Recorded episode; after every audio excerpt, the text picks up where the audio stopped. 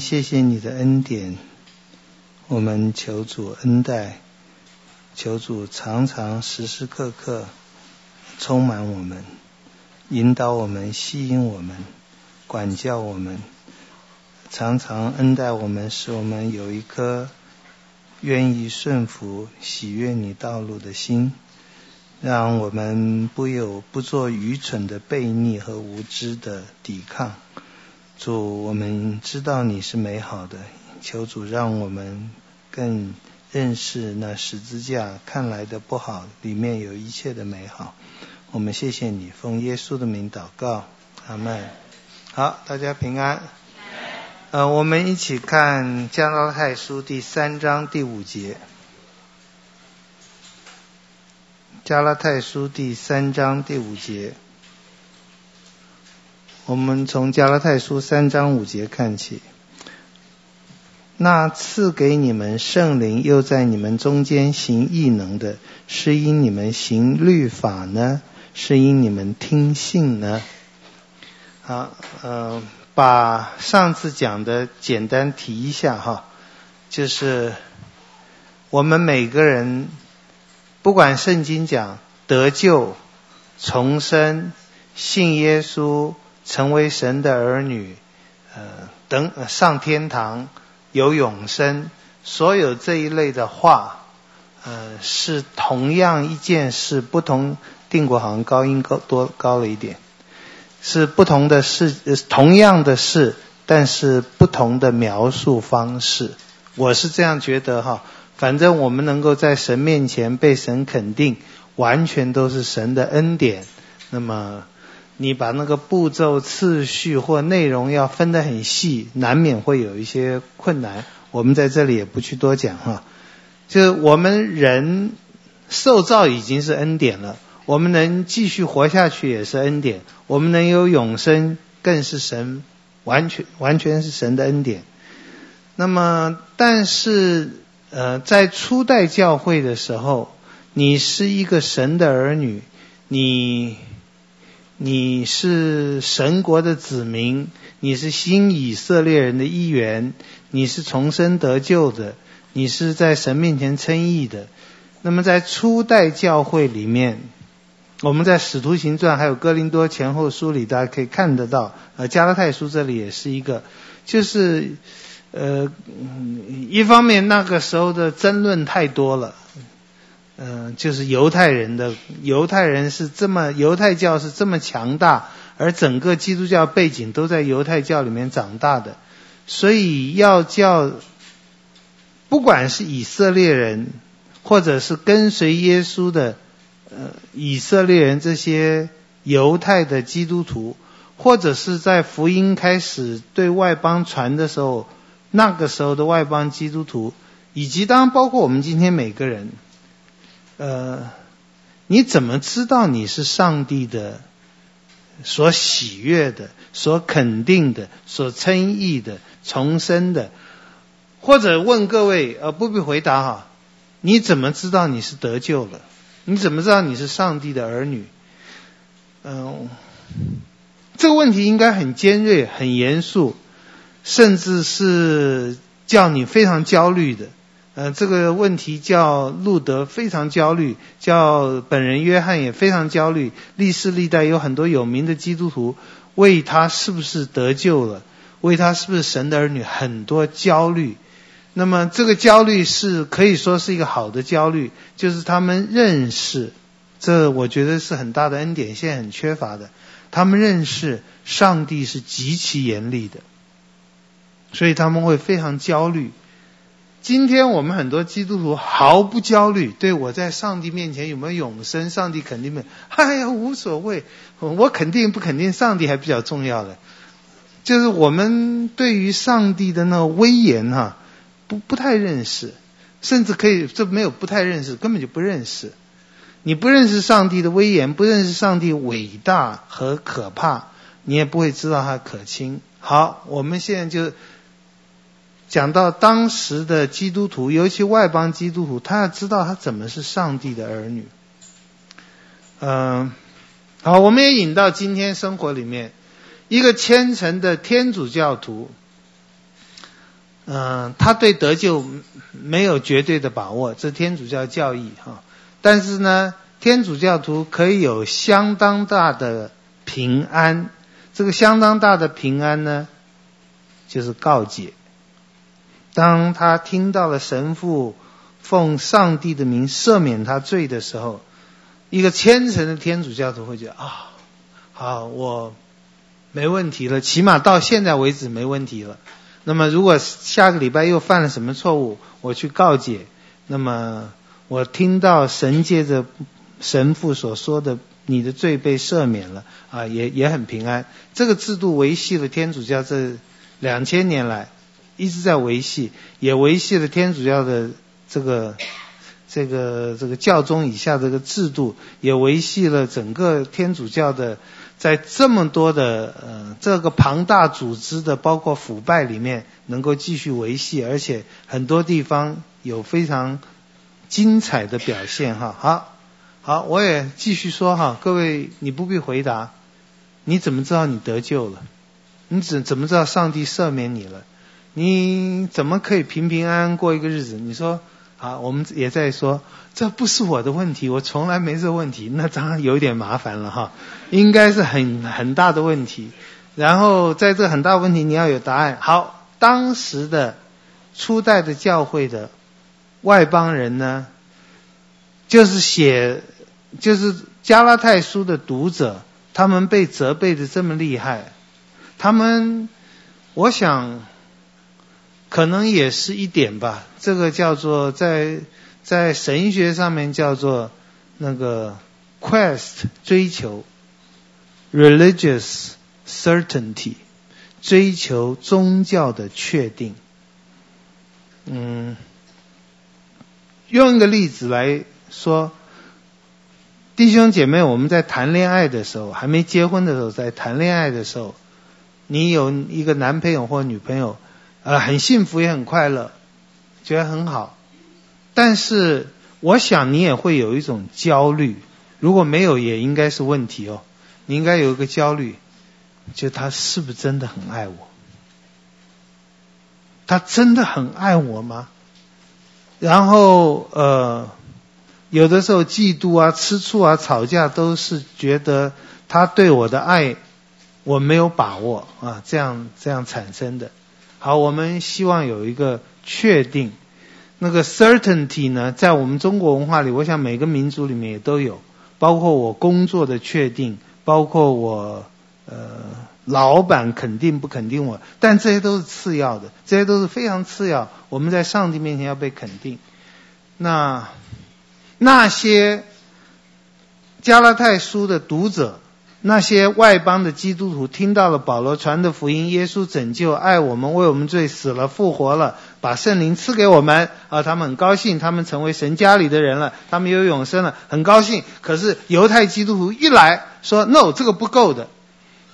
那么他们你们需要的就有点跟天主教一样，你要去告解，但是告解对对天主教还很方便。对犹太教徒或犹太基督徒呢，就不是告解这么方便了。告解是事后的补救，最好不要有事后的补救，因为补救多了，尤其在初代教会的时候，本来根本不能补救的。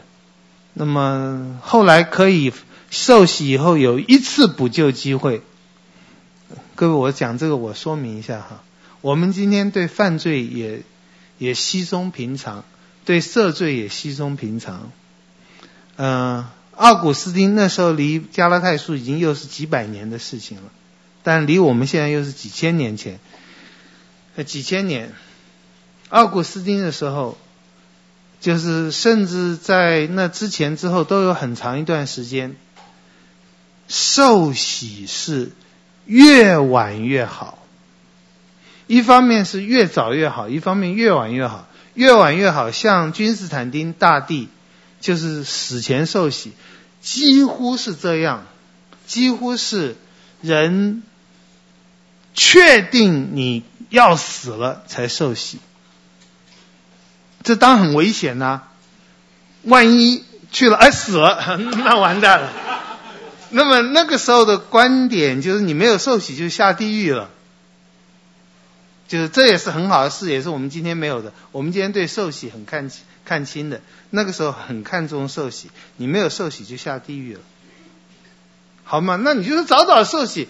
No，你受洗完了以后又犯罪了，那就是把基督重钉十字架。我们所有看到希伯来书，还有耶稣说的亵渎圣灵的罪，都是你受洗以后又犯罪了。哎呀，受洗以后犯罪就要，那就没有救了，因为你把耶稣重钉十字架了，这个是希伯来书讲的，没有救了，上帝都不能救你了，那你就务必要最安全的办法就是受洗完立刻死，因为受洗完如果再活了一分钟，那都是危险的。可能嫌水太冷了，这教会怎么这么啊？完了。好，我我说这是笑话，这是很，但是这种焦虑，我希望我能够传递。那另外，到到某一个时候，受洗又越早越好。这婴儿洗的产生跟这也有关系。婴儿洗合不合圣经，合不合传统，这个是另外一件事情。我们教会现在有婴儿洗，我也赞成。不过这个都不是我们今天要讨论的。就婴儿洗呢，在产生的原因里面，可能也有一个就是大量的，就是一直到二十世纪，那个医学没有这么发达。大量的婴孩都是在出生的时候就死了，可能每生两个有一个会是死在死在这个产房里面的，然后可能百分之九十是几岁以前都会死掉的。啊，这死掉嘛，这对母亲是很大很悲伤的事。但是，一直到二十世纪以前，在科学很发达之前，母亲都要忍受这种很痛苦的事。呃，一辈子可能怀了三十次孕，大概只有十个活下去，其他都埋葬，这很痛苦的事。好，但是在基督教里面，这种痛苦就强大了一百一千倍，可能无限倍。就是当基督教，呃，尤其信仰慢慢有规模的时候，包括开始把原罪的义教义很深入人心。也就是一个婴孩，没有犯过罪的，一生下来没有犯过罪的，如果不是在神的恩典中，他也是灭亡的。所以，一个母亲如果她以前没有信耶稣的时候，婴孩死了就很难过而已，现在就加倍亿万倍的难过。我生一个孩子，就把一个孩子丢到地狱里去；我生十个，就把十个丢到地狱里去。这承受不了的，这一点我也不知道你们现在能不能懂。奥古斯丁碰过这个情形，有母亲来求奥古斯丁为他死去的 baby 祷告，让他复活，然后受洗完可以立刻死。这很荒唐哈，他可以马上死掉，但要让他受洗，因为他的罪可以得赦免。好，现在。同样，我们现在活在一个后基督教世界，根本不相信神，不相信原罪，不相信上帝的愤怒，这些连很多基督徒都不相信，所以这根本不不是问题了。那么这是很这这并不好。我要表达的就是说，我们对于我们得救有没有那个确据？这个确据那个把握，呃，我想保罗，我想呃路德。加拉太书，我们每个人都应该去想的。好，各位顺便讲，就是你今天没有没有那个观念，说我受洗犯罪了就下地狱。可是你再去看希伯来书，那里应该是讲的很清楚，就没有说受洗，但起码是更含糊的。你蒙恩以后又犯罪了。那就没有没有赎罪祭了。我们今天解释就是就是都用约翰约翰一书的话，我们若认自己的罪，神是信实是公义的。可是，在早期的解释，这句话是对非基督徒讲的。你有很多的罪，你认自己的罪，神是信实公义，一定赦免你的罪。可是你信了以后再来，哦，那就得罪上帝了。好，当然我们今天把这句话用在得救以后也。也也适用，我也觉得是的。不过我就希望我们对于耶稣救恩的伟大有更多的认识，而不是对我们犯罪有很多方便之门有认识。就是神的恩典不是叫我们犯罪的，虽然的确是很方便，但是就我们在这方面需要认识。好，我们还是要回到外邦人怎么知道他得救了？那这些标准答案在我们基督徒里面不是什么。呃，告解不是牧师或神父跟你讲，就是我们有信心，圣灵见证我们是神的儿女，圣灵见证我们是蒙恩，我们是被赦免的人。好，我们就有这个很宝贵的救恩。这救恩是不是神父给的？不是教会给的？这也是路德为什么那么强调因信称义。各位，呃，说一句话，路德是一个 Catholic。不是一个 Lutheran，路德是一个大公教的教徒，他从来没有想要建立一个路德宗。那么路德也从来不觉得他离开了圣而公的教会，他是被开除出去的。那么路德也是一个牧者，他很需要让他的会友知道，我们我们能够活在平安的生活里。哎，这一点我就是今天讲的是满肚子牢骚，请各位原谅哈。嗯，我昨天在一个地方查经，查到说神给神在今世给我们一切的祝福，包括永生，包括呃平安喜乐等等各样，神能给我们东西，从外在的福气看是看不太出来的。我的意思，我讲过很多次，一个基督徒并不是比非基督徒更长命富贵，一一个基督徒并不是比一个非基督徒更凡事顺利。我我也讲过，我没有完全反对成功神学，因为神的话一定能够应验在现现今时代，但是不是那么明确。那么就有人问了，那我们今生能得到什么？我们来生得永生很好，我们今生能得什么？各位，加拉太书我已经讲过了，你今生能得到的就是你确知你罪得赦免。你说我不稀罕这个，我根本不觉得我有罪。各位，如果你知道上帝的公义的话，你就应该知道你确知你得赦免了，是多么伟大的事。那太伟大了。今天人很缺少，虽然其实不能完全掩盖掩盖，我们很缺少一个平安的良心。我们缺少一个平安的良心，是我们没有不安的良心。我们没有不安良心，是我们良心已经快要失去功效了，但是不可能完全失去的。所以，任何一个江洋大盗、无耻之徒，他不可能会完全平安的。任何一个道貌岸然的君子，不管他是真的很诚恳的君子，或者是一个伪君子，不管他是一个好法利赛人或坏法利赛人，他不可能有完全的平安的，因为神律法的工作是写在他心里的。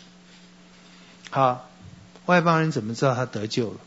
啊，我你怎么知道你得救了？这这我们听过很多问题嘛。你到天堂的时候，嗯，你死了以后到天堂门口，人家怎凭什么放你进去？各位不要死以后到天堂。你每天晚上要睡觉的时候，你凭什么平安的闭上眼睛啊？哦，我今天做了好事。如果你知道律法的严厉，你就知道你的好事远远不够。就我刚刚讲的。死死去孩子的母亲请求牧师让他的孩子复活，好受洗，好洗去他的罪，可以马上死去，死而无憾。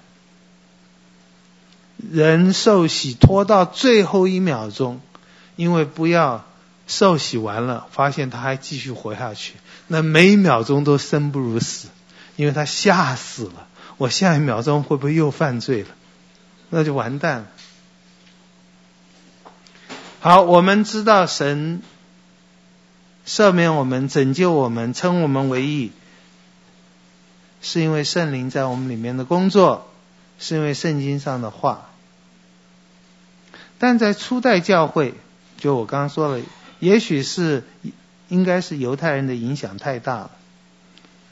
那么神就用了一个我认为正统教会也认为，今天神不在教会里在做的一个确据的方式，就是说方言，或者说圣灵的工作。你在使徒行传你可以看到这件事，就是当五旬节的时候，就大家都说出方言，然后用自己的乡谈说出上帝奇妙的作为，这是使徒行传第二章讲的。那么以后包括撒玛利亚人信主了，那好像是第八章还是第九章那里有讲，那么也需要有方言。被使徒肯定，就是撒玛利亚人信主了以后，后来使彼得和约翰去看，然后为他们祷告，说出方言。哥尼流的事情，这我们上次都讲过了，也是那个方言叫那六个跟着彼得一起去的犹太基督徒闭口无言。这也是哥林多前书第十十四章那里讲到，方言是为不信的人做证据的。也就是不信神的恩典可以白白临到外邦人，以及临到每一个人身上做做证据的啊，这个话重要。我知道有人在找，我们就看一下好了。哥林多前书第十四章二十二节，这样看来，说方言不是为信的人做证据，乃是为不信的人做证据。就我们这句话常常看不懂嘛。好像尤其不但看不懂，跟上下文好像也是冲突的。不信的人听到你们说方言，不是说你们癫狂了吗？他的意思是说不信，但是有在五旬节的经验过，经验神的圣灵，也就是神的圣灵降在人身上，人就用自己的话来说出上帝奇妙的作为，这一个奇特的经验。是初代教会为了要让那些犹太基督徒很强烈的，他们很强烈的无法相信外邦人白白的就可以得到恩典，就如同他们也不相信自己是白白因信就称义，他们觉得他们是守了律法。那么要破除这个，呃，我们今天因为已经有圣经。圣灵已经在我们中间，所以我们不需要这个这个特别的经验，但是那个原则是一样的，就是你你得到了你得到了一切的安慰鼓励，具体的那个原因是因为一个，对不起，我这样说，不具体的信心。神把圣灵赐给你们，第五节，那赐那就是神了。那赐给你们圣灵，又在你们中间行异能的，就是神给你们灵，神在你们中间借着灵行异能，是因你们行律法呢？是因你们听信呢？这些加拉太各地的外邦基督徒都非常清楚。他们听到福音就说出方言，他们听到福音就看到神迹奇事。他们还没有受割礼，他们还没有守安息日或者守任何的洁净的礼仪，没有。好，那么保罗讲了你们每个人都有的经验，后面又重复了，就讲教义了，历史和教义了。第六节，正如亚伯拉罕信神，这就算为他的义。这是创世纪十五章第六节，呃，因信称义最早的一个经文。呃，当然你要说因信称义更早的也可以有哈，就是就是称义不是因为自己的行为，你可以说创造就是一个因信称义的行为。所有的受造物不是自己有好行为才被上帝造出来的。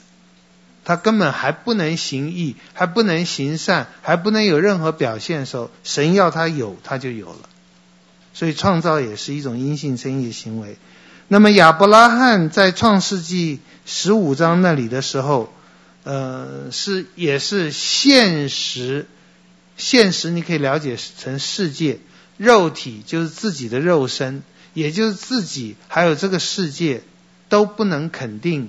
上帝的话会实现的时候，因为信神的话，神就肯定他。呃，现当时的世界，他神把他带来的世界，根本不是什么一个好世界。他刚刚在创世纪十五章，他经历一场战争，虽然也因为神的帮助，他得了胜利，但是也是很恐怖的。有的时候初生之犊不怕虎，打赢了仗以后，才想到哇，这场仗捏一把冷汗呢，我怎么敢打？那然后他自己的身体也越来越衰老，那么他单单因着听神的话，听信，就听了他就信。那么神就非常喜悦，各位，这一点是，呃，是神儿女很大的福气。我也再讲一讲一次，很多人已经听我讲过的事。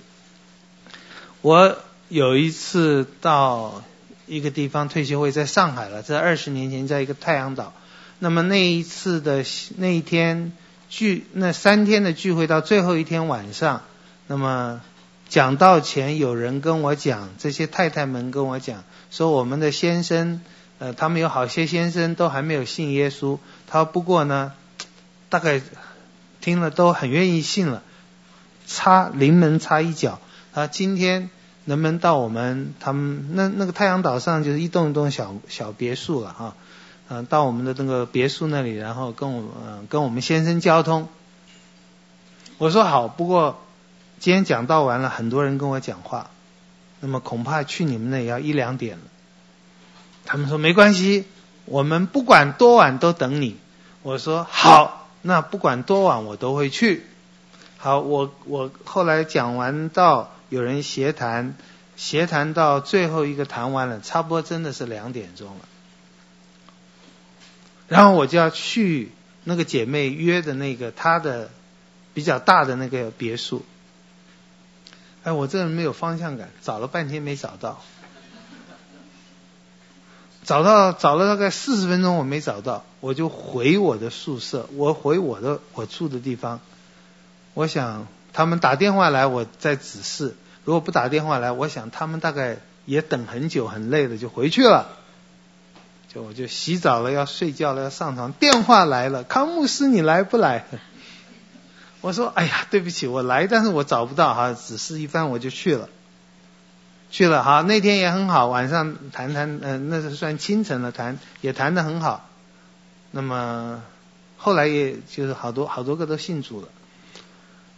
但是有一句话叫我很感动的是，他们等到两点钟的时候，也有人说，呃，这么晚，牧师大概是太累了，不会来了。”有一个人呢、哦，有一个人说：“哦，我从小在教会长大，我知道牧师说话算话，他说他会来，他一定会来，我们等。”各位，这个弟兄给我的荣耀和高兴是非比寻常的，我非常，我非常，我就我非常感动。当然，我不是上帝。但是有人把我的话当话，我说的话既不一诺千金。各位，你能讨上帝最喜欢的事，就是你相信他的话。但这好难哦，因为他的话跟现实太多不一样的地方了，跟你的肉体也太多不一样的地方了。亚伯拉罕在。那个不可能很艰难的环境中，他能够信，我们能够信。我们今天任何一个时人，任何一个时候，在我们心神心灵浮躁浮动，没有我刚才讲的 assurance 的时候，我们能够信。哦，这是很大的恩典。当然，这不一定是一次的事情。本人约翰经过好长好长的时间哈。好，第七节，所以你们要知道，那以信为本的人，就是亚伯拉罕的子孙。这一点跟罗马书讲的也是类似的。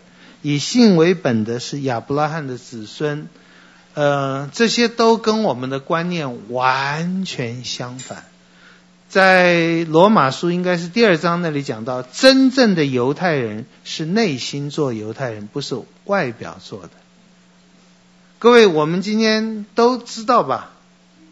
真正的中国人，真正的美国人，所谓真正的就是你有中国护照、美国护照、日本护照，你是这国的人，在法律上就是两个定义：一个你在那里生的，你就是那里的人；另外一个是你的父母是那国的人，你就是那国的人。你的血统是什么？好，有些人当然也用文化来讲。那么你的你是一个香蕉啊，外黄呃内白哈，你是鸡蛋外白内黄，就是你外表是白皮肤的，心里是黄种人的啊等等啊，或者是外表是黄皮肤，心里是白种人的。那有人用那个文化来讲啊，你虽然是一个其他肤色血统不一样的人，但你的文化你喜欢这个文化。那么你可以规划啊，这个我只是用现在一般的国籍来讲。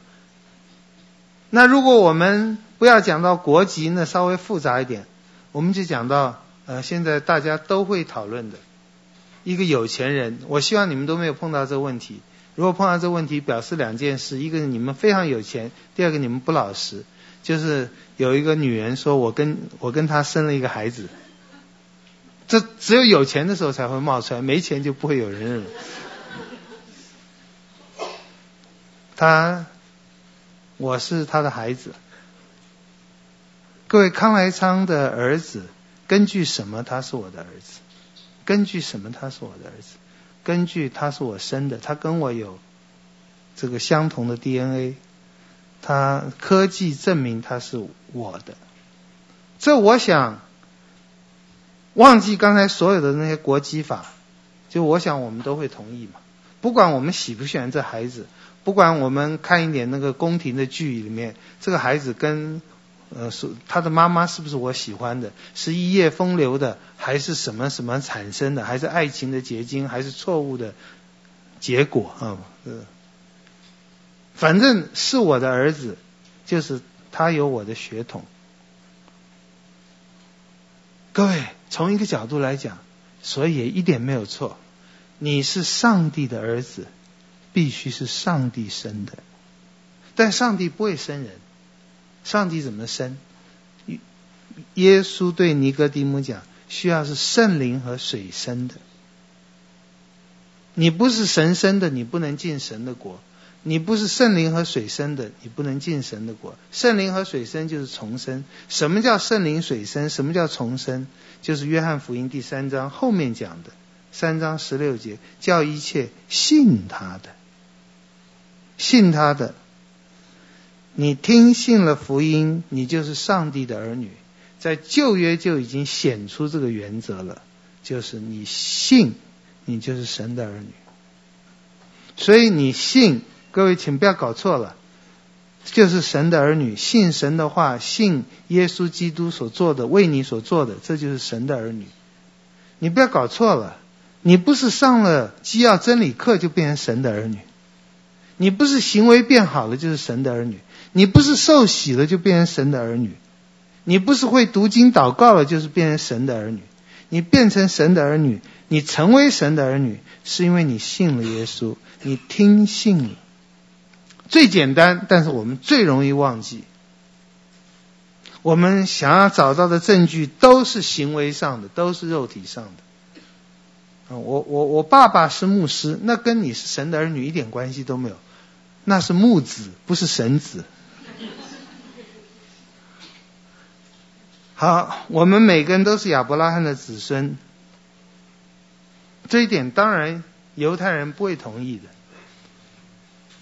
你是亚伯拉罕的子孙，我我我照我所知道，犹太人到今天还在做这个事，以色列人还在做这事，这也是很伟大的事情。我想他们一直在做这个事情，应该是一九四九年以后做，这全世界都做，甚至到我们中国的开封也去做，就是他们要找到所有亚伯拉罕的后裔，就是他们。也，各位也看过这类电影或报道吧？他们要把全世界所有亚伯拉罕的后裔或者雅各的子孙都带回去，带回以色列那块他们认为的 Promised Land 应许之地。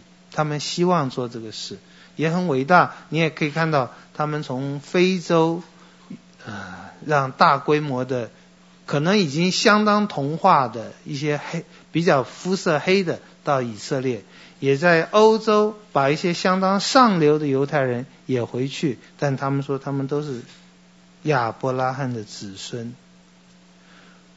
我们跟犹太人讲，No，你是亚伯拉罕的子孙，根正苗红，我们可以把你的基因通通找出来，可以追溯到你是亚伯拉罕生的，你也不是亚伯拉罕子孙。各位，肉体的行为通通不能在神面前称义。我们要讲的重点始终是这一句：你是凭着信心的。第八节，并且圣经既然预先看明，神要叫外邦人因信称义。神既是一位神，神既偏不偏待人，神怎么可能对犹太人、对外邦人、对男人、对女人、对所谓的好人坏人、对白皮肤的黑皮肤有不同的尺码呢？不同的砝码，不可能的。我们一主一信一洗，只有一个得救的。我们只有一位主，就是上帝。我们只有一个洗礼，我们只有一个信仰，只有一个。从古到今，以前他早已经传福音给亚伯拉罕了。福音不是新约的时候才传的，福音就是好消息。我们讲过。福音就是上帝为你做的好消息，上有关上帝为你做的事。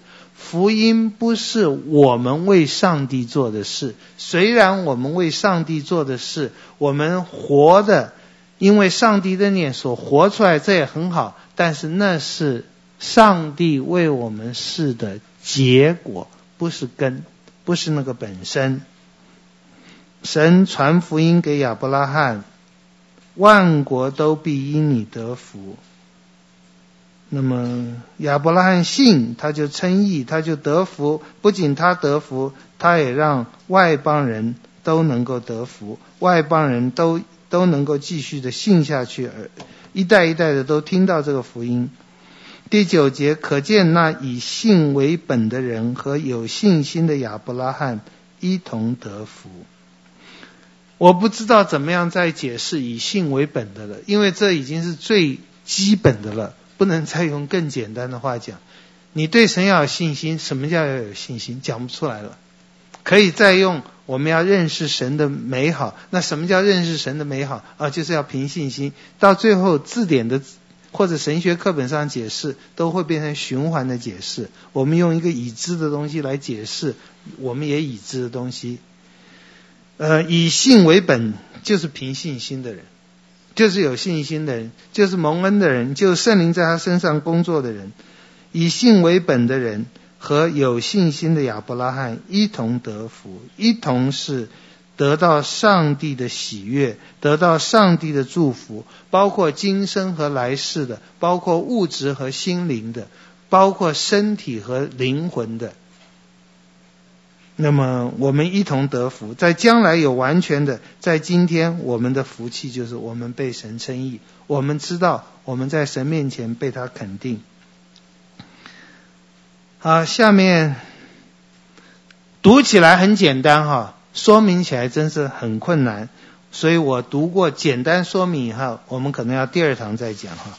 第十节，凡以行律法为本的，都是被咒诅的。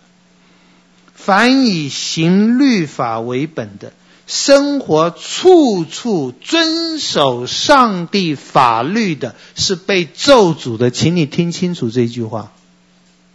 我们通常看到的是，凡以犯法为本的，都是被咒诅的；以行律法为本的，都是乖乖牌，都是彼得、雅各、约翰信友堂的长老执事。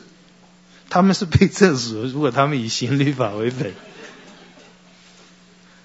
各位，这些都是我们我们需要改变的观念，这都是最基本的福音。可是你到最伟大的神学家都会忘记。其实理由都很简单，我们刚刚讲的底下也会讲，就神要的是完美的，所以你要去遵守上帝完美的律法，你不可能的。你只能只有一个人遵守的完全，就是耶稣。你只有信他为你所做的，让这个伟大的信加在你的身上。以信以行律法为本的，都是被咒诅的。这里面后面继续讲到咒诅、咒诅、咒诅，就是我们可以一般很简单的观念，非基督徒也有的观念，就是犯法的都是被咒诅的。犯法的就是犯罪的，可是他这里讲刑法的，遵守法律的是被咒诅的。嗯，就下一堂我们会更多一点来谈这个问题啊。不过我们现在就就继继续下去。他用很简单的话讲，因为经上记着说，凡不常照律法书上所记一切之事去行的，就被咒诅。第一个是常，第二个是一切，还有第三个是内心。常就是你如果要以行律法来讨上帝的喜欢，你就要 always，你不可以有一天有一秒钟犯了律法。你有百分之九十九点九九，或者不管九九到多少个单位，只要有零点不知道多少个一。多少个零点零零零一，有一丝，有一秒，有最小的事上没有遵守，你就是被咒诅的。因为上帝要的是完美，上帝要的是要成完全，常不可以虚臾分离。第二个是一切不可以有一条不遵守。第三个这里没有讲。就是内心，你不是没有行动上犯奸淫，你看见妇女就动一念的，你已经犯奸淫了。这个在登山宝训讲的特别多。你不是没有杀，没有杀人就没有犯杀人的律法。你骂弟兄一句魔力拉加就是笨蛋，你就要受地狱的火。哎呀！各位，那些喜欢读诗篇一百一十九篇“我何等爱慕你律法”的人，要知道你能够爱慕上帝的律法，需要经过多大的一个转换。我们人如果懂得律法，应该是恨恶律法的，因为它是无比严苛的。我们都被咒诅。十一节后面讲的就是。其实重新重复这句话，以信为本是称义的，以律法行律法为本就被咒诅。我们赶快也在说，律法不是不好，律法很好，但是我们已经卖给罪了。十一节，没有一个人靠着律法在神面前称义，这是明显的，这是明显的。可是对好多人，包括好多神学家，这是不明显的，这是错误的。各位，你要在神面前称义，除了守律法，还有什么别的路嘞？很多人不都这样想吗？神颁布律法就是叫我们去遵守的嘛。这是明显的。各位，你也要继续去想，包括上完这个课继续去想，这是明显的吗？这需要上帝给我们恩典。他举的明显的例子是：一人必因信而生，从。创世纪，亚伯拉罕信神，神以此为他的义。一跳跳到圣经快要结束的地方，马拉呃呃哈巴谷书，一人因信得生。哈巴谷书那里，各位如果回去看，嗯、呃，就是你从哈巴谷书第一章，你就可以看到，呃，人的痛苦，或者是异人的痛苦，或上帝仆人的痛苦，就这世界这么多的罪恶。神为什么不做一点事？就是关于讲到义的时候，常常是觉得神不够公义。那么，另外哈巴谷书也有讲到说，呃，神没有处罚那些恶人，神常常也处罚了比较相对上比较好的艺人，就是犹太人。那这是哈巴谷的痛苦。为什么这么多的罪恶你不消除？好，神如果说我就是用那个加勒底人来来打击犹太人，因为犹太人也不好。好，那哈巴谷可能没有话讲了。加勒底人就是巴比伦人和犹太人都不好，都该死，都是罪人。那么可能加勒底凶一点、坏一点，或者是犹太人被欺负的厉害一点，但是我们都是可怜，我们都是在神面前不能称义，那怎么办呢？那么，在哈巴古书里就有一人因信得生。我们把这句话讲的完全就是，因信称义的罪人，也因信继续的活下去。就我们不仅是入门是靠着信心，我们继续持续下去也是靠着信心。那么。所以哈巴古书里面那一句话很熟悉的，虽然无花果树不发旺啊等等，就是这样背景产生的。但是即使是这个背景，我觉得我们也实在是就是喜欢念这几句话。虽然无花果树不发旺等等，我还要因神喜乐，这就因信称义。也就是你的感觉、环境、世界以及你的肉体、你的遭遇，一切都不好，我还是信神。我还是信神是美丽、美美好的、慈爱的，对我是美好的。各位每一个说虽然无花果树不发旺，说的朗朗上口的人，你看他稍微失业的时间长一点，失失恋的时间长一点，失望的时间长一点，他就说：“哎呀，神真是不好。”你看，就我们很难因信称义，我们很难有信心，我们人不太被上帝的话影响。我们人十之九九是被环境和自己的肉体影响。环境好，我们就觉得神很好；肉体舒服，我们就觉得神很好。我们的肉体行了很多律法，我们就觉得我们很好，我们在神面前也很好。各位，这都是很正常的现象，这是罪人的正常现象，这不能讨神的喜悦。你必须看到，啊，只有神做的，只有耶稣做的。我们信才能称义。然后你如果看到是耶稣为你做的这么伟大的事，这么好的事，神的爱就激励你，我们就能够越来越圣洁善良。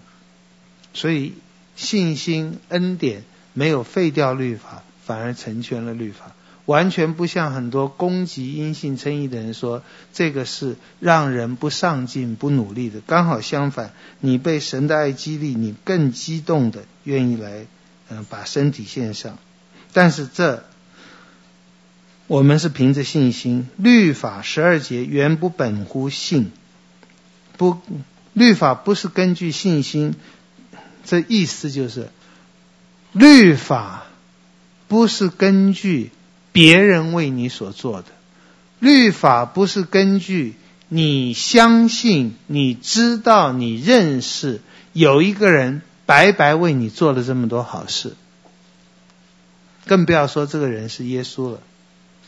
律法重点就在行为，行这些事的人必因此活着，就是去做，就是去行。各位请注意，我们这这里丝毫都没有说律法不好哦，我们也丝毫没有说行为不好哦，我们只是在说神的律法比你想的还要更更严格一些，更完美一些。我们只是在讲到你的行为和心思意念离上帝的标准还差很远。好，第十三节，基督既为我们受了咒诅，原文是成为咒诅，就赎出我们脱离律法的咒诅，因为经上记着，凡挂在木头上的都是被咒诅的。各位这些。如果说的不恰当的话，真的要咒诅保罗了。咒诅保罗什么？讲的太简短了。就这，当我不是要咒诅，就这里讲的很简短。这里讲的就就是说，我们都受，我们都没有遵循律法，我们都不能够靠我们的肉体来行律法称义，因此我们都灭绝了，我们都灭亡，我们都没有希望了。在这没有希望、灭绝、绝望的时候，就好像亚伯拉罕在他九十九岁的时候，身体如同已死，他的他那个撒拉的月经已经断绝，他不可能再生孩子了，他没有了，他不可能的。那么在我们觉得不可能的时候，在我们还做罪人不是义人的时候，神就让他的儿子为我们道成肉身。不是为我们成了咒诅而已，先讲成了肉身，不是先讲成了肉身受咒诅，成了肉身遵行律法上一切的话，完成完全的律法，不但是完全的律法，而且成了肉身，他这肉身在遵行上帝一切律法以后，也替我们受了律法上因为不行律法的咒诅。就是上帝永恒的愤怒在他身上，这一个代价为我们受了咒诅。用下面那个赎字来讲，就可以说，基督为我们付出了无比的赎价，就是包括他的道成肉身和死和复活，就赎我们脱离律法的咒诅。嗯。各位，这个可能可以把它讲得很感动，但是，嗯、现在在教会历史上也是很多的西方、东方的对这个都不能接受。就我我们说了，嗯、说过好多次，当我们做错的时候，上帝处罚耶稣，上帝咒诅耶稣，让我们得到义，这个我们常常会觉得好像很不公平啊。一点都不公平，法律上也不公平。那么我们也讲到，呃，耶稣为我们成为咒诅，和耶稣为我们遵行律法，我们是跟基督相连的，所以这个没有不公平。但这个，呃，我们在这里也不详细分析了哈。因为经上记着，凡挂在木头上的都是被咒诅的。这里本来是不要叫。被吊死的犯人，在在那个吊在空中、吊在树上过夜，因为那是一个被咒诅的东西，长期放在那里会让那个咒诅传开的。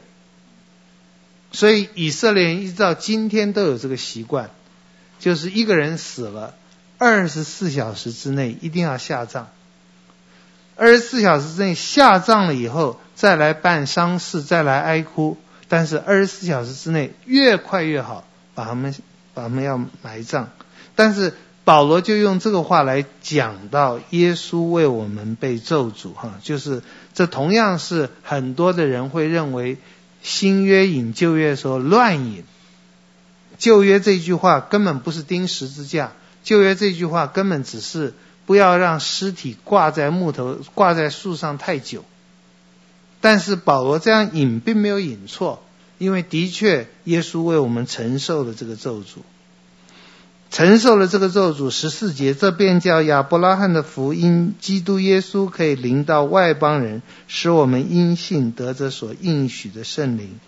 亚伯拉罕的福，亚伯拉罕的福有物质上的。地上的万国要因你的子孙得福，你要得到这块地，你的子孙会非常的多。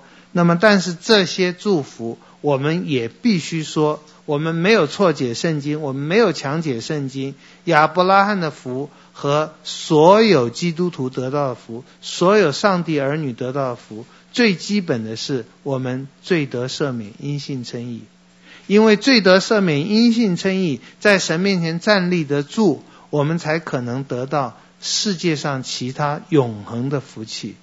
所以，你如果觉得我信耶稣要要要长命富贵，我信耶稣要没有难阻、没有困难，你信的没有错。神是给我们这些，但是那个基础是你要知道，基督为你成了咒诅，让你得到福。亚伯拉罕的福，因基督耶稣可以临到外邦人。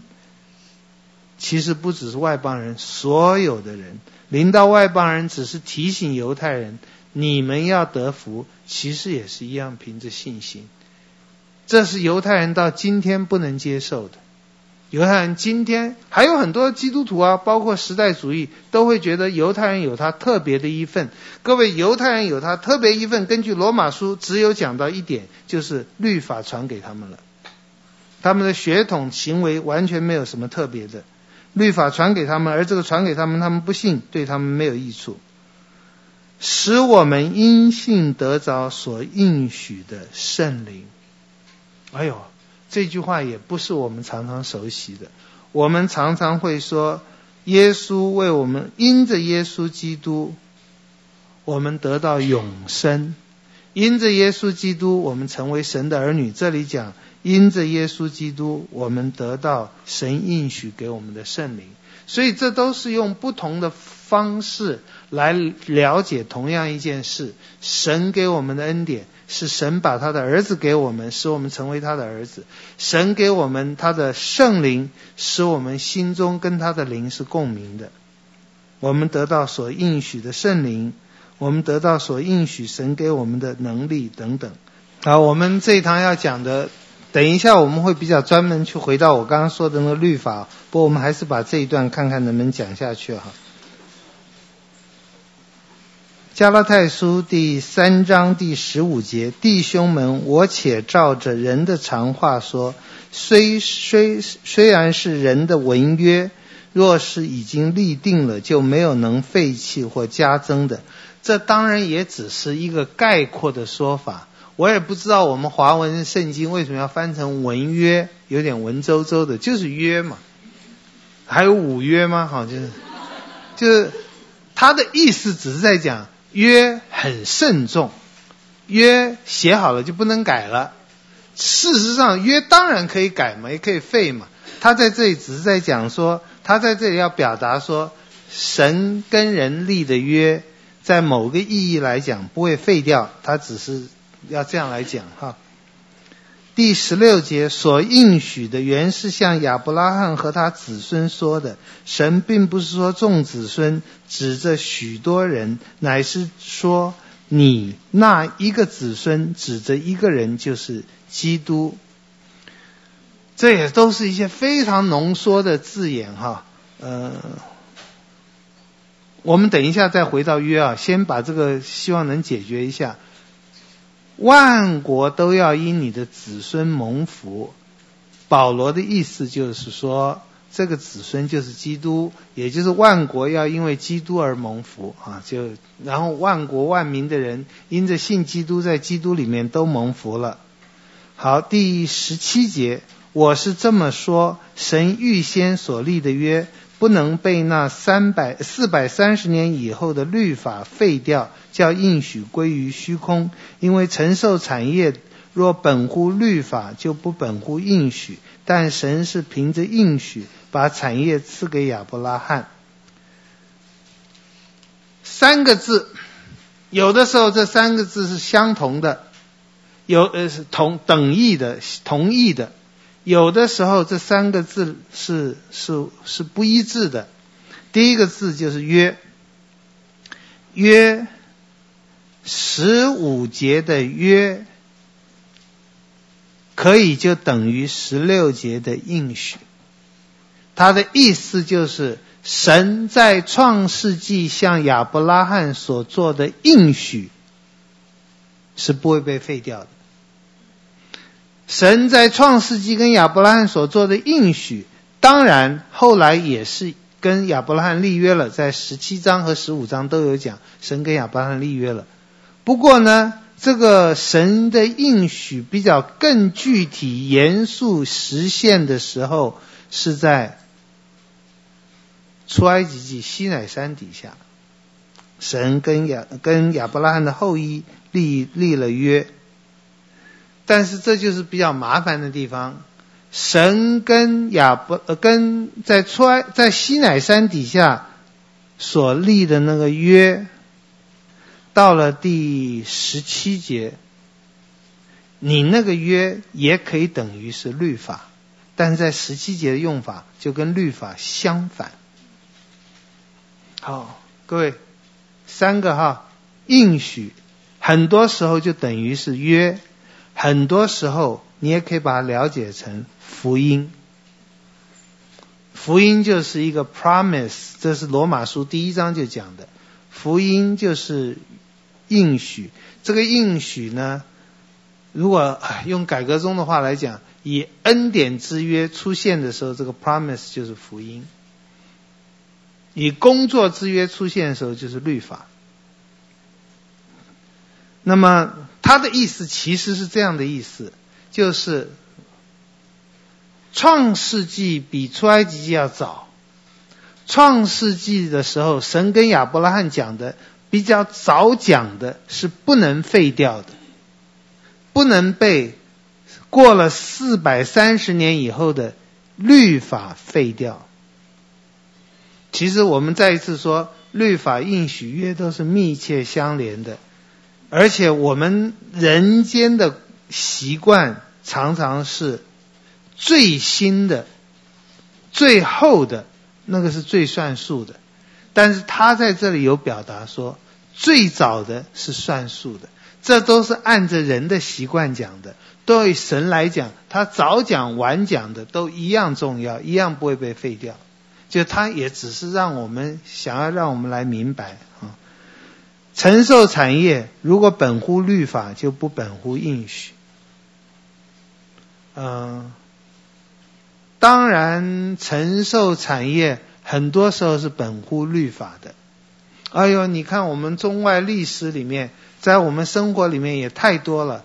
这个皇帝要谁做皇太子，谁做太子来承受应许、承受产业、承受这个王朝、承受皇帝的身份，看律法嘛。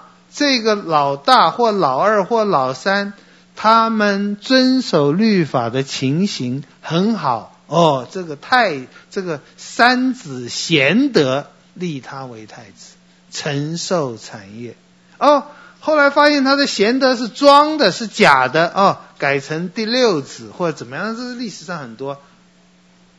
那么王永庆先生或郭台铭先生或者我们当中的有钱先生。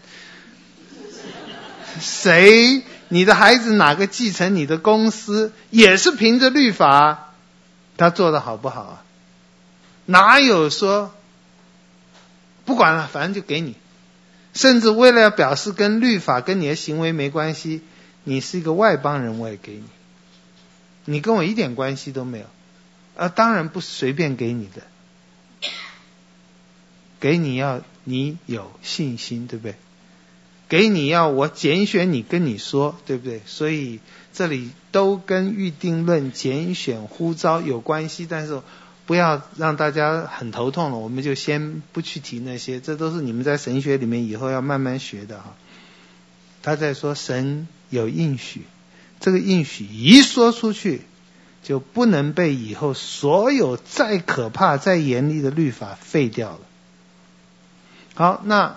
这都是很简短的话。保罗是在圣灵感动下，但是也是在可以说在救护车上要赶快完成止血的手术，所以他要很简短的讲这个事情。他讲的不是那么仔细，那么详细。那对于犹太人，但他知道犹太人会反驳了。各位犹太人，犹太人。一直到今天，应该都是犹太人觉得，在西乃山底下，上帝颁布十诫的那一天，比创造世界还要伟大。因为那个世界可以毁掉，上帝的律法永远不会毁掉。创造世界的时候，上帝也创造了很多将来要灭亡的。那么，只有拣选一个族类，到后来了，当然就是亚伯拉罕的后裔。因为跟神会立约，而这个约是守律法，他们有永远的福气。犹太人非常看重 Torah 律法，犹太人太太尊重律法了。从一个角度来讲，从现实包括政治伦理来讲的话，我们中国缺少这个，我们中国缺少对 law 的尊重，统治者不尊重。我们被统治者也不尊重，西方人当他们慢慢忘记上帝的时候，我想对 law 也不会尊重。但是早期的时候，对 law 除了罗马法的影响以外，还有就是整个犹太人，整个他们的信仰，法律实在是太重要了，太神圣了，比创造世界还神圣。那么保罗在这里不是贬低法律，是贬低律法主义。或者是贬低那些觉得我们以律法夸口，我们以律法的工作夸口，我们以律法为本的这些人，他要贬低。十九节，律法是为什么有的呢？为什么要有？原是为过犯天上的啊，这也只能非常简单的讲一下。为过犯天上的，我们我们等一下会继续讲哈，就是。因为有人犯罪，所以要写律法。那么这个倒是很普遍。当有人犯罪，所以写法律、写规定，然后就会越写越多。我们因为不守法，法律的工作 没有效的特点就是，法律在任何一个乱世都有这个现象，法令多如牛毛。人和人之间本来可以很相信的、很信任，讲一句话就可以。甚至我们也用这个形式来讲，人和人之间本来可以很相信的，一句 promise，既不一诺千金，我说就一定会实现。我说会娶你就会娶你，我说这货会给你就给你，我说这给你就给你。那么当不实现的时候，当当不肯实现的时候。我们就会有那个合约书啊、合同书啊，就会越来越厚。那都是给律师制造生存机会的，然后就怎怎么样来钻这个法律的漏洞。法律是为过犯天上的，法律我们等一下会讲，不但没有减少过犯，还增加了过犯。就这不是法律不好，不管是人的法或神的法。这是我们的罪性，法律是为过犯之天上的，等候那蒙应许的子孙，就是耶稣基督来到。好，下面这句话看来不好懂，但是其实我们说一下应该就能懂了，并且是借天使经中保之手设立的，但中保本不是为一面做的，神却是一面。呃。保罗还是在希望表达出法律或律法或 Torah 的不够棒，或者说法律不如应许棒。他说应许呢，这个就他应许他这里没有讲，但他说法律呢是借或者律律法借天使经中宝之手设立的。这一段经文跟出埃及记里面神颁布律法、颁布十诫好像不一样。这段经文跟使徒行传第七章司提反记录的倒是很像，就是神颁布律法或十诫是经过别人的，经过一个中保，或者这样讲，经过一个使者。这个使者我们在出埃及记里并没有看得很清楚，然后这个使者或者说神的耶和华的使者从耶和华那里拿到了法律，然后把这个法律给了中保，中保就是摩西，摩西再给了以色列人。其实这里不管是在这里或者在出埃及记这里那里的描述，都在还是在强调法律的神圣。法律不要说。叫人去遵守，人会死。法律就算颁给人，人都承受不了。所以要要经过一层一层的，嗯，副手来颁。好，但是保罗在这里呢，就说，那神设立律法叫我们遵守，其实就不如应许的神圣了。为什么呢？各位。呃，有人求婚是借使者经过中保吗？经过两个人，哎，你跟他讲，我可不可以娶娶她，她愿不愿意嫁我？啊，你跟她讲，哦，你你你问他，嗯，你不要直接问他，你请牧师去问他。各位，这这这很荒唐的，就是我们也能懂一件事情，如果这件事很重要，如果承受这件事的人很重要，你是直接跟他讲，不会透过转化的。这是这里的意思，应许是直接的，律法是转的，所以律法没有应许重要。好，但是二十一节，律法是与神的应许，也就是我刚刚讲的福音，律法与福音是反对的吗？断乎不是。啊，这都是历世历代在神学中间很多的争执，还有很多人的误解。特别在路德宗里面、改革宗里都有这些问题啊。但是我们现在就看圣经哈，神的律法、神的应许、福音和律法并不是对立的。虽然有的时候看起来像对立，虽然有的时候保罗讲的话都像对立，不是的。重点就是我们人有罪了。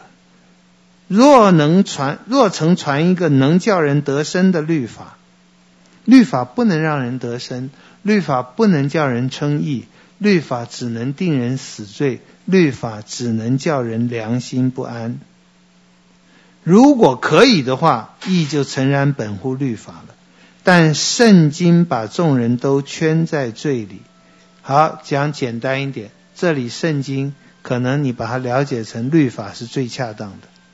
但律法把众人都圈在罪里，使所应许的福因信耶稣基督。归给那信的人。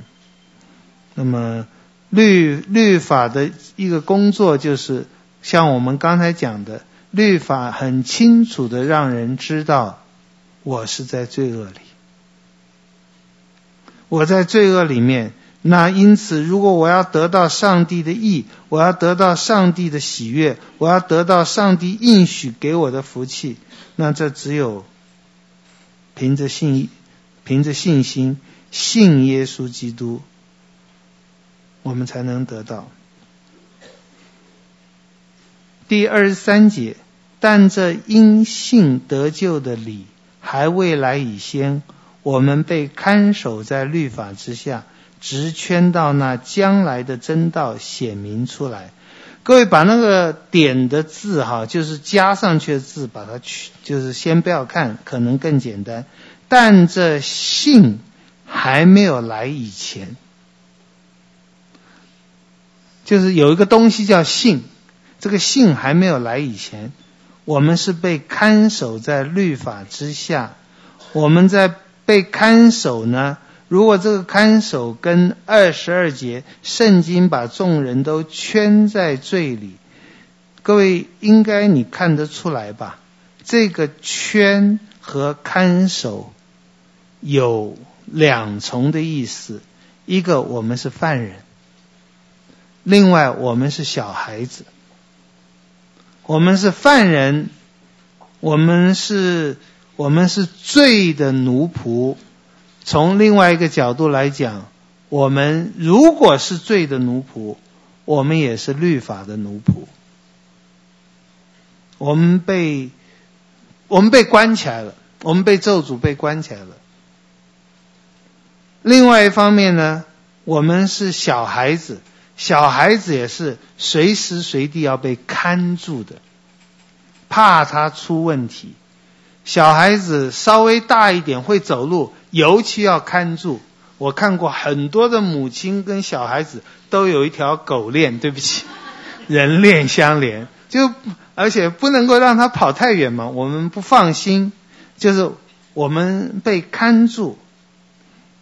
看住，看守住，那因此被圈住、被看住，可能有一个意思，就是我们在被处罚，我们是处在一种被处罚的状况中。我们因为犯罪了，所以我们被关在监狱里面，我们不自由被处罚，应该有这个意思。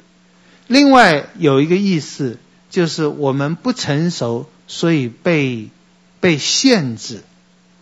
你。不会去行该行的事，小孩子由他去做，他就一定会做错。就一个是被处罚，一个是不被信任。我想是，嗯、我们被看守在律法之下。好，被看守在律法之下，只等到那将来的真道显明出来。真道显明出来，跟前面讲的信显明出来，显然是一样的。跟我们更容易了解的是，只等到耶稣来，也是一样的。他都在表达一件事。这个表达呢，对不起，我觉得很多的解经书恐怕有一个错误。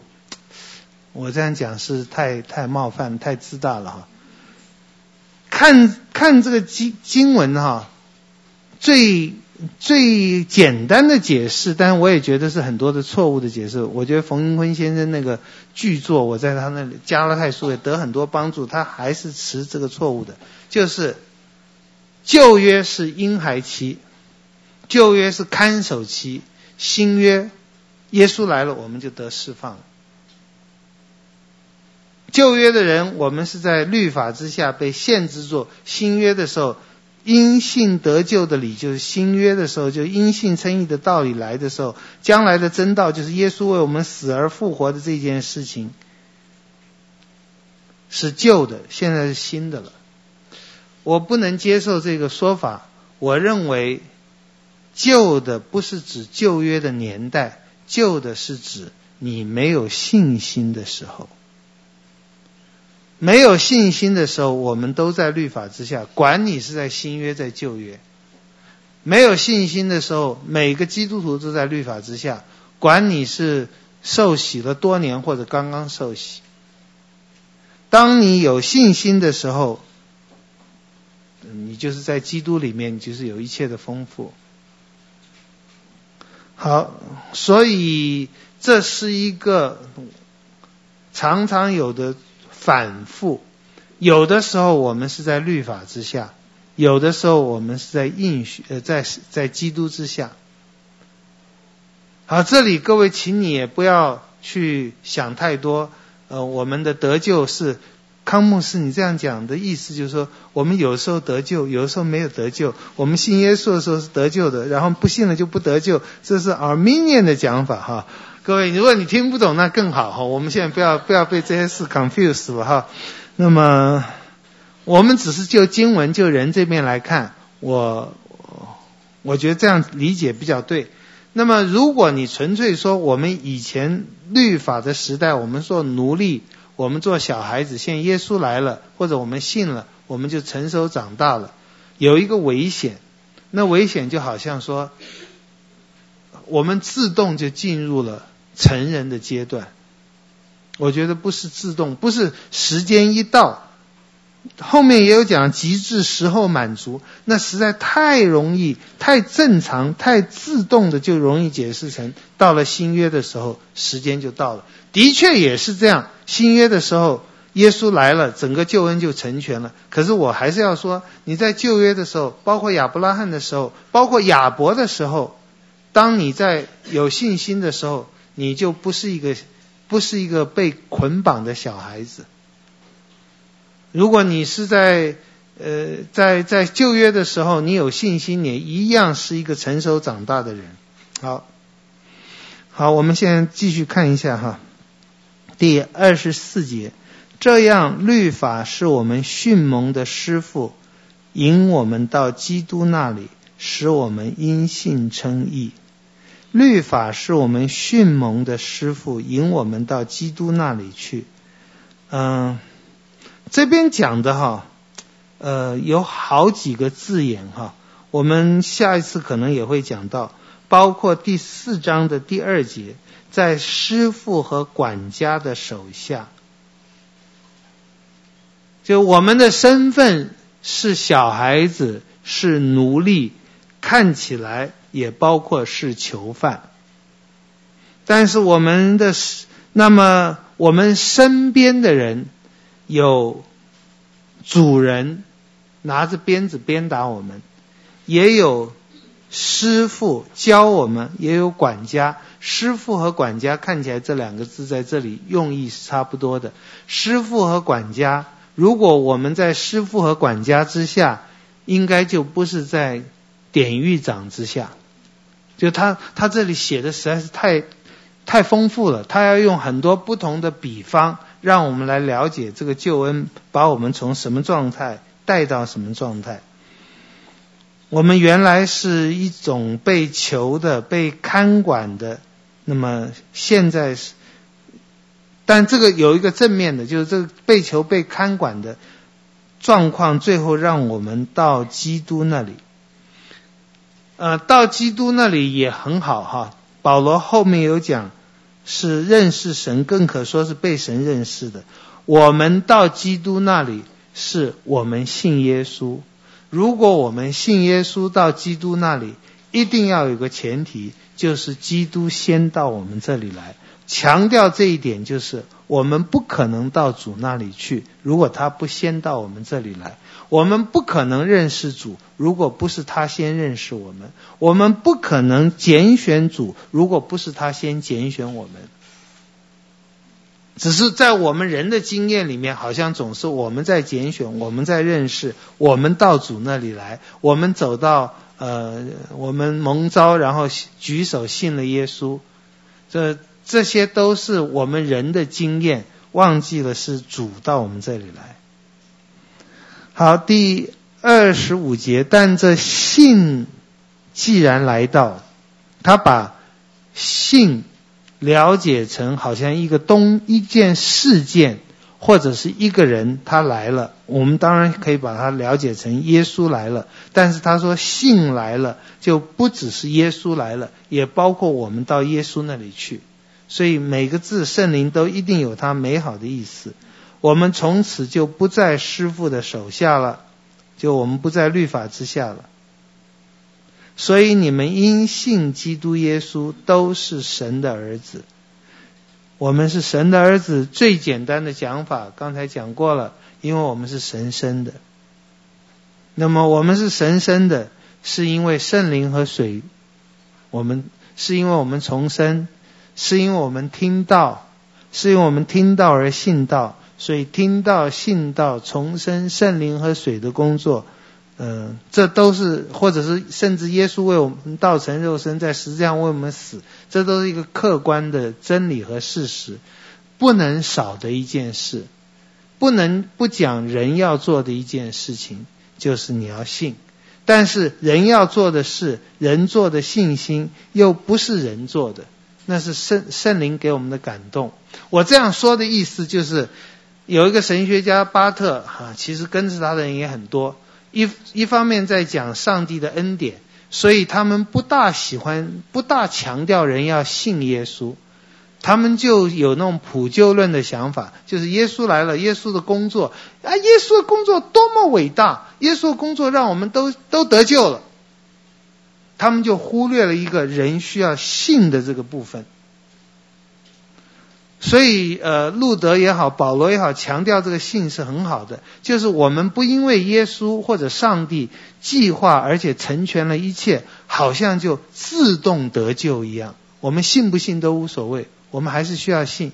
但是，当我们在讲到信的时候，我们又非常强调，这不是人的功德。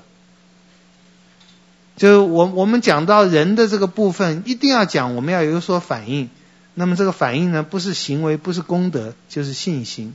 我上次有讲，信心就好像自来水管一样，水管不能产生水的，所以信心不是产生恩典的。信信心只是一个工具，把我们所需要的水领受到，就是像那个自来水管一样。信心本身并不是水。而且这个比喻也也是非常有限的。我们甚至要说是恩典产生了信心，或者神的话，或者圣灵产生了信心，或者说，但是我们在生活中不太能说那个水产生了水管，我们不能这样讲。但是我的意思就是说，信非常重要，整个圣经都这样讲。但是信又不能够成为我们人夸口的东西。也不会变成一个唯信主义，就是我信就好了，因为信是很抽象又很具体。完全不建立在律法的工作上，我们肉体的行为上，但是信心一定产生好的行为、好的工作。好，第二十六节，所以你们因信基督耶稣都是神的儿子，你们受洗归入基督的，都是披戴基督了。这里受洗，我们也一再强调，受洗不不能救你，受洗不能洗去你的罪。但是如果你可以受洗却不受洗，你却你就没有信，你就没有得救。那么受洗是一件很重要的事情。受洗还有就是所有的所有圣礼，就这两个，一个是洗礼，一个是圣餐。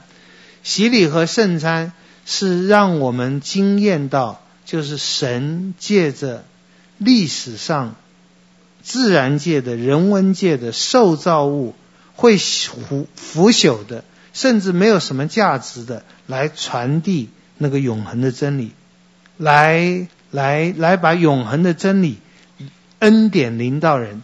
所以圣礼很重要，嗯，有一些教会哈，就是我们现在台湾教会不会是这样了，嗯，但是在改教运动的时候，加尔文、路德都说我们是两面作战，一面要跟天主教作战，他们用教会来取代了圣经；一面要跟重洗派作战，他们用圣灵，他们所谓的圣灵取代了一切有仪式的东西。就是在早期的很多的在改教运动的时候，有一些代表狂热派就说，圣灵在工作，不是饼，不是杯，不是水，不是这些，我们不需要这些。各位，这一种，如果你说我们不需要这些看得见、摸得到的东西，你就等于说耶稣不需要道成肉身。肉体物质不是不重要的，是很重要的。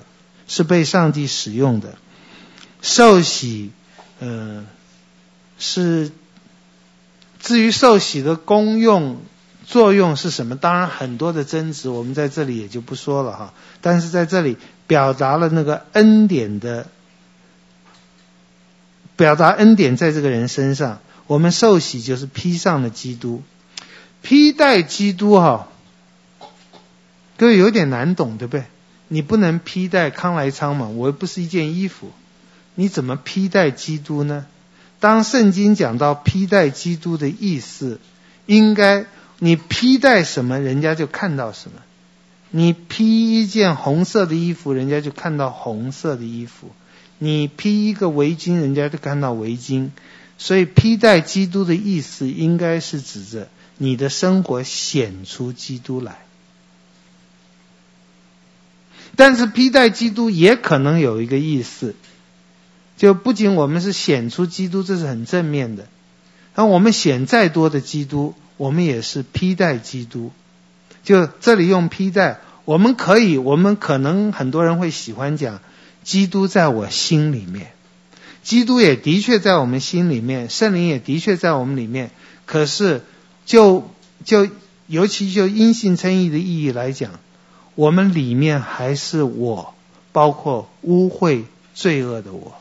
我披戴的是基督，我整个人还不是基督。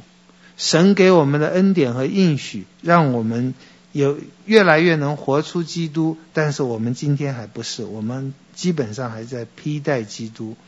这披戴基督呢，二十八节就不分犹太人、希利尼人、自主的、为奴的，或男或女。因为你们在基督里都成为一了。嗯，这一句话哈，常常被人解释成，呃，男女平等。嗯，但是所有的人在基督里都成为一，可以完全跟男女平等，或者是好像我们每个人都披上基督，哈哈，你猜我是谁？啊，看不出来，每个人都好像一模一样。他的意思不是这个意思。我们每个人有每个人不同的特质。我们信主以后，不是变成一万呃孙悟空，嗯，变出好多小孙悟空来，不是。我们每个人永远有我们自己的特质。这里都成为一，不应该是我们都变成一模一样。我不觉得这个一是变成一模一样的意思。我们是合而为一的意思。合而为一，就用。哥林多前书第十四章，嗯、呃，十二章讲的最好，就我们是一个身体。事实上，我们本身有人是眼睛，有人是鼻子，有人是耳朵，完全不一样的。但是我们合而为一。我们在主的恩惠下，每个人发挥自己的恩赐，而彼此的在这个身身体上有贡献、有建造。这一段话呢，也是其实不只是在神学上很重要。如果我们能够应用得好，实在是对人类的人类的一切都有最大的帮助。所以因信称义不是一个抽象的教义，这包括和平和相爱，包括种族的不歧视、平等。我们每个人都是罪人，每个人的得救，每个人归入基督。都不是因为你的肉体，所以不要有人夸自己的肉体，也不必有人贬自己的肉体，不必有人看看不起自己是一个黑人。我觉得像 Michael Jackson 就拼命想要漂白自己，不必有人说：“哎呀，我是女人，真是真是不幸啊！”不必有人看不起自己，看不起别人，因为所有的肉体、皮肤。IQ 这些东西或高或低，或好或坏，虽然也都被罪恶扭曲了，但是神造的是美好的。但这不是我们这里要讲的重点，重点是我们每个人都堕落了，我们能够重新成领受这个产业，成为神的儿女。在这个罪恶的世界，我们还是承受很多罪恶世界给我们的记号，也许一辈子都有。加拉太书的读者里面有做奴隶的，可能继续在做奴隶。各位，这个跟牧会也有关系哦。有做妓女的，可能继续在做妓女哦。哦，各位，我不知道今天有哪个教会会接受一个妓女。如果你知道她的行业是，而且继续在做，不要被吓到。我还可以继续吓你。你是同性恋的，可以继续是同性恋。各位，你说这不不不可能？各位，我请问你，你信主受洗前说谎，信主受洗后不说谎了吗？你信主受洗前和信主受洗后的思念里面的罪恶，嗯、就一个就完全没有了吗？我们不是不说行为要有改变，我们说要有改变。每个教会也有每个教会的标准。你要有某种改变，我相信我们信友堂不会有一天说凡是妓女可以受洗，这尤其是不智的，呃，不智的一个宣告。我我想我们信友堂如果知道有人是同性恋，而且继续是同性恋，然后可是他真的说他信了耶稣，啊，我不要讲我会怎么样，因为这会留记录的。我们先不要讲这个事情，但是你听这个课，你应该听得出来。就我们强调因信称义，但是我们也强调，就是现实的社会世界，包括教会，我们会有这些规矩。我在下一季会开开使徒信经，使徒信经里面每一条都很重要。我自己就也在想到一条，就是我信圣而公之教会，这句话很重要。当然，奥古斯丁、加尔文都有讲，我信圣而公之教会那个信。没有我信上帝全能的父那么强烈，因为你不可能是信上帝跟信教会是同等的。但是教会很重要，教会的生活也很重要。嗯，我们在在基督耶稣里成为一，就某个意义来讲，也可以了解成在教会里，因为教会就是基督的身体。好，如果我们是。属乎基督就是亚伯拉罕的后裔，就是照照着应许承受产业的了。我们要承受上帝给我们一切的恩典和祝福。嗯，好，我们今天先看到这个地方哈。呃，下面我们要提一下，就是我刚刚讲的律法，关于律法。各位，这远远不是我们大概十五分钟可以谈的啊，十五二十分钟可以谈的。但是，我也希望就是加拉太书所讲，提一下律法。我也不知道怎么讲，律法的意义、作用等等都有哈。呃，律法你听到律法，我讲律法的时候，你要记得，可以把它等于就是法律，就就英文就是 law。那么那个那个那个希伯来文的 Torah 或者希腊文的 Nomos，可不可以翻成 law？可不可以翻成我们中国的律或者法或者规或者则？那么这些都很难说哈。嗯，字眼的表达，我们我就希望各位嗯灵活一点，想到我们在讲法律。我们这里如果有学法法律的，你也特别应该去想一想。那么你在课堂里面讲到的法律是什么？跟我们都有关系的。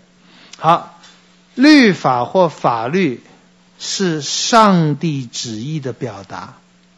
就律法就是上帝的旨意。罗马书第二章十八节。既从律法中受了教训，就晓得神的旨意。那么律法的意义就是神旨意的表达。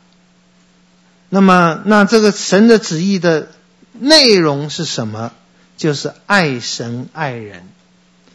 罗马书十三章第九节，诫命都包在爱人如己里面。耶稣也有讲过，回答那个律法师的问题，最大的诫命是什么？耶稣有讲爱神爱人，那么跟保罗的连在一起讲，就可以说，就是所有诫命，包括十诫的前四诫是爱神，十诫的后六诫就是爱人了。那么在现实的罪恶世界里面，律法有什么作用呢？呃，这个作用啊，英文有的时候用 use，嗯、那个第一个 use，第二个 use，第三个 use，作用，嗯、或者有的时候你可以想到目标哈，我都觉得这些很头痛，我也不知道怎么样用一个比较逻辑、有规则的方式来讲哈，嗯、就传统来讲，法律的作用，我们刚刚讲的其实也可以说法律的目的。法律的目的，律法的目的，是要我们爱上帝、爱人的。那么法律的目的，你在《生命记》好像第六章也有讲到，我们因着遵守法律，那个目的让我们生活很快乐的。Law 应该是让我们生活很快乐。我不知道你有没有这个观念，我不知道你你有我们在立法院所规定的法律，或者说在我们教会所规定的。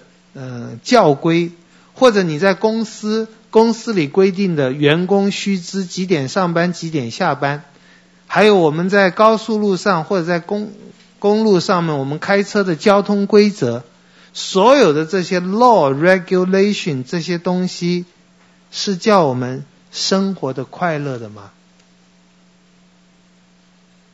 我觉得小孩子起码会说 no。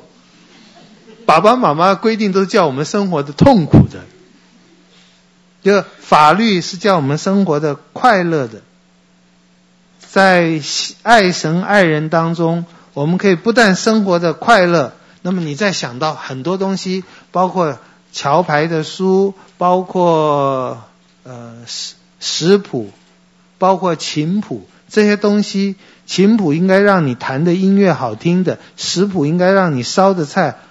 好吃的，那么上帝的法律是叫我们生活的很好的吗？呃，好，我刚刚讲的我就读一下好了，在《生命记》第六章第二十四节，呃，前面第二十节，耶和华吩咐这些是什么意思？他讲了一大堆啰嗦话，没有讲法律的意思，然后讲到说，法律好像有两个。结果，一个是二十四节，使我们常得好处；另外一个就是，我们就得到上帝给我们的义。好像我们应该是立法院呃立法的时候，或者一个公司写法规的时候，或者一个大师傅写烧菜的食谱的时候，应该是都让我们生活得更好的。目标应该，目的应该是这个，purpose 应该是这个。但是结果在用的时候是怎么样呢？两个，不能说结果，就是现在作用。一个我用中国大陆的一句话来讲，中国大陆很喜欢强强调这这这十年五年嘛，越来越强调就是维稳，维持稳定。这不是一个好字哈，但是就是好像说那个社会很很不稳定，要来维稳，用一切的力量来维稳。律法今天在这个世界一个作用就是维稳，也就是抑制外在的罪恶。有有律法，就有限制我们外在的罪恶。人间的律法是不管内心的，但是神而而神虽然律法管到内心，但是神的律法也不能叫人的内心良善。因为我们都已经卖给罪了。人间的律法不管内心，这个我我想我们应该懂。我心里想强奸，没有人会告我强奸罪的；我心里想抢银行，没有人会告我抢银行的。可在神面前，这是罪的。那么，但是神的律法虽然是强调内心，但是它不能叫我们内心良善。用路德的话，律法规定我们做什么，却没有给我们做的力量。好，但是律法维稳、维持外在的安宁，这是很有价值的。路德和加尔文都很看重这些，我们基督徒也没有不看重这些。包括保罗在罗马书十三章，包括整个圣经，我们在罪恶的世界、世界、家庭、老板各样的法律。多少都反映出上帝的法律的原则，就是希望我们生活的好，我们生活的不管怎么样，最起码外表的和平，这是路，这是奥古斯丁很喜欢讲的，这个世界的和平，罗马所带来的和平，Pax Romana 是有价值的，好叫有什么价值？除了其他价值以外，叫我们平安、敬虔、端正、无事的度日，这是保罗对提摩太讲的话。我们希望有一个稳定的社会，我们希望包括在我们台北，我们不希望天天是暴动的，我们不希望天天是有暴徒的。虽然在法律的，不管在中国大陆或任何一个地方维稳，只能维持外在的，但是这个外在的还是有价值的。不过呢，这一点一般神学书没有讲啊，律法。维持了外在的稳定或者和平，但是也勾引了我们内心更多的罪。这一点我们等一下再讲。就律法的负面结果哈。好，我们需要律法，需要强烈的律法，特别是违法就会有有惩治。这一点我觉得是普遍所谓文明国家文明的。越好的法学院，包括哈佛这些东西，越好的法学家越否认的，就是法律应该是惩治恶人的。我现在都不太觉得这些 liberal 他们的法律是要惩治恶人的。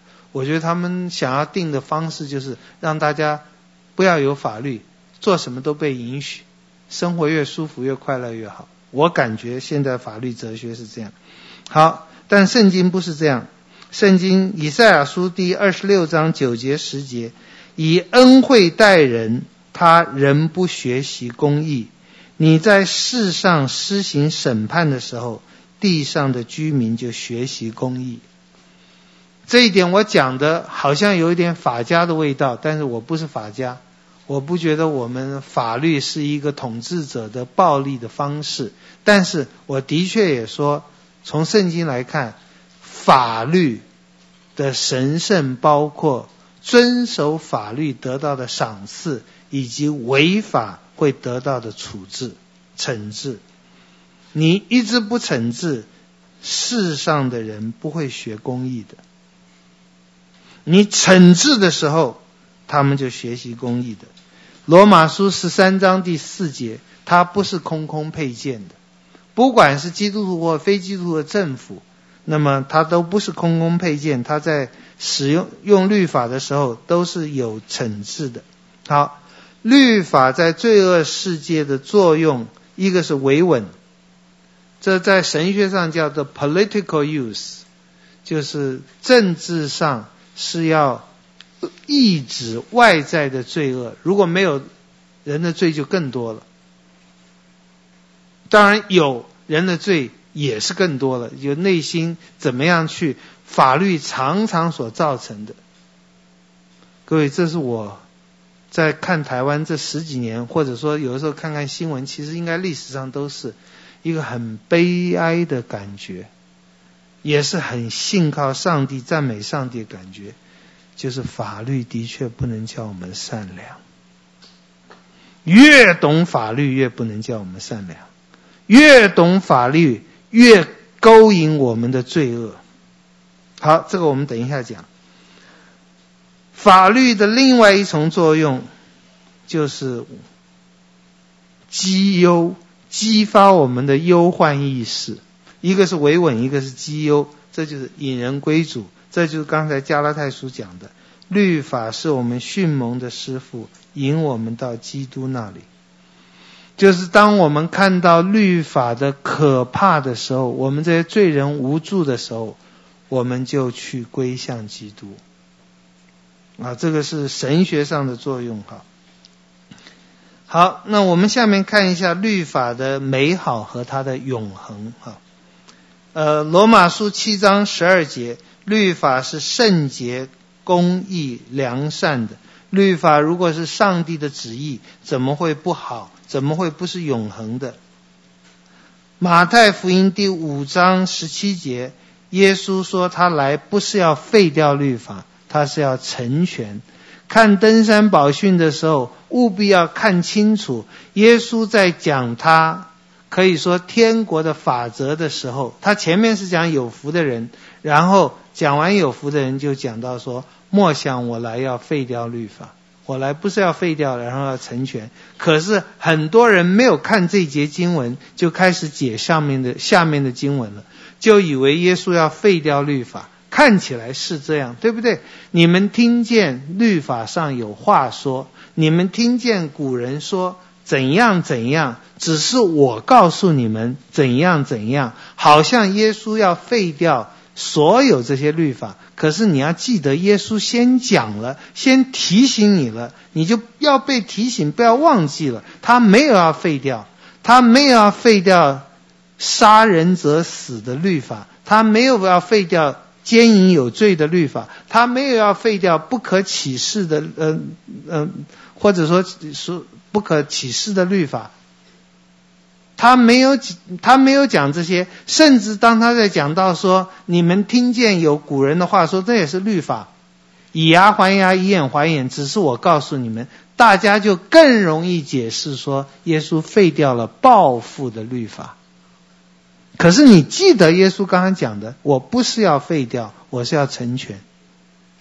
耶稣没有废掉，耶稣是成全。他怎么成全了？嗯，再一次，包括他为我们成全了，包括他把他的义加给我们这些信的人，他成全了，也包括在启示录里面有讲，马太福音耶稣也亲口讲了，他要亲自用他口中的利剑杀戮那些不顺服的人。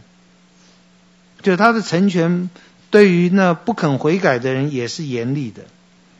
罗马书第三章三十一节，我们没有因信废掉律法，是更坚固律法。好，下面各位，这也我不知道你记得的记不得哈，也就是律法的可怕了哈。哥林多前书十五章五十六节，死的毒钩就是罪。罪的诠释就是律法。各位，我知道现在快要下课了，你们肚子也饿了，血糖也低了，脑细胞活动能力也差了哈。不过我我我希望你能够很轻松的看看能不能懂。罪的诠释，英文是 the power of sin。罪的诠释，你马上会想到是什么呢？罪的诠释。呃，罪恶权势毒品，罪的诠释色情网络，罪的诠释流氓，罪的诠释帮派，罪的诠释就是那些坏人，罪的权势就是那些坏的法官、总统、国王，残暴的人，罪的权势就 power 罪恶的力量，就是因着这些毒品啊、流氓啊、黑社会啊，还有纸牌屋里面那些白宫的官僚啊。就这些人，《纸牌屋》是一个你们喜欢的话就知道是一个现在很红的剧哈。各位，保罗说，罪的诠释是上帝神圣无比的律法，这很打击人心哎，这也很叫我们需要更多了解律法是什么。为什么罪的诠释是律法？也就是罪借着律法叫我们犯罪。哎呀，罪借着色情网络叫我们犯罪，罪借着赌博叫我们犯罪，罪借着我们坏脾气叫我们犯罪。怎么会罪借着律法给我们力量去犯罪，给我们动机去犯罪？罗马书第七章第五节，因为我们属肉体的时候。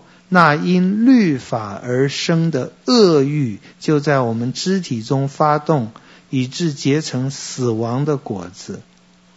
第七节、第八节，律法说不可贪心，然后罪就趁着机会，借着诫命，叫诸般的贪心在我里头发动。这段话也有也是非常浓缩精简的，所以我也需要说明一下哈。我们属肉体的时候，属肉体就是就是不一定是坏的意思。属肉体的时候就是不属灵的时候，没有信心的时候，没有信心不属灵的时候，可以包括是一个道貌岸然的儒家的信徒，一个共产党员，一个法利赛人，甚至是一个基督徒，他忘记上帝了。他就是我立志要遵守上帝的话，就讲。我立志，好属肉体的时候，哎，因律法而生的恶欲，注意啊，不是色情网络而生的恶欲，不是淫乱小说所生的恶欲，不是流氓的作为所生的恶欲，不是贪官看到贪官传所生的恶欲。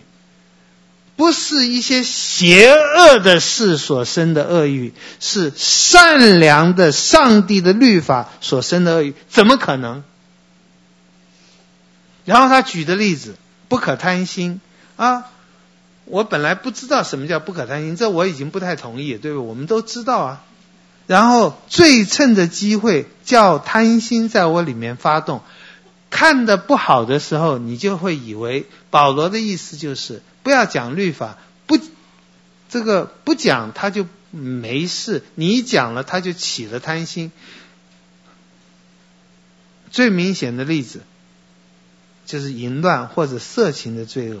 你不要跟人家讲，尤其不要仔细的讲啊，小心，不要看那些色情的东西啊，不要看那个有露腿露什么的。不要看那个穿三点式的，不要看暴露胸部的。各位，你有没有觉得我越讲你们就越动心了？越律法讲的越仔细，我不要去怎样怎样描述的越仔细，我们就越容易犯罪。他讲的是这个意思吗？不是的，因为不是我们每次这样讲都勾引我们的淫荡的念头，并他讲的好像不真呢、不可贪心，并没有引起我的贪心啊。淫乱的事，我承认你在描述，尤其细节描述要小心哦。一男一女不要怎样怎样怎样怎样的时候，我们就想要怎样怎样怎样。那我懂，可是别的罪恶不是这样啊。贪心尤其不是这样。那当他在讲到说律法而生的恶欲，这句话是关键。律法怎么会产生恶欲？关键在各位，我们每个人注意，尤其是我们属肉体的时候，我们总是在属肉体的。最好的情形哦，各位最好的情形，不要想坏的哦，不要想坏，坏的就当然是不可贪心，我就去贪心了；不可淫乱，我就淫乱。最好的情形，当你听到不可贪心、不可奸淫的时候，或任何一条律法的时候，或者说你要爱爱人如己，你要爱神的时候，你第一个反应是什么？你第一个反应，最好的情形下就是我要去遵守。错就错在这里，各位，这是很好的。为什么是错的？